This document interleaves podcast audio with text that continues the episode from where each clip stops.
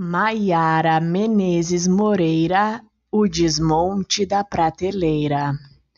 A prateleira lotada de objetos, de vez em quando dormitório de insetos, vez ou outra pouso para pó, bagunçada, madeirada, nunca estava só.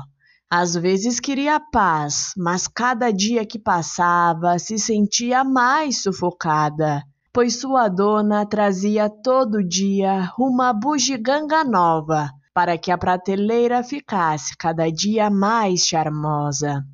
Num certo dia, a prateleira se revoltou, se desmontou, assustando sua dona, que por sua vez anotou e percebeu que a sobrecarregou com inúmeras lembranças daquilo que já passou.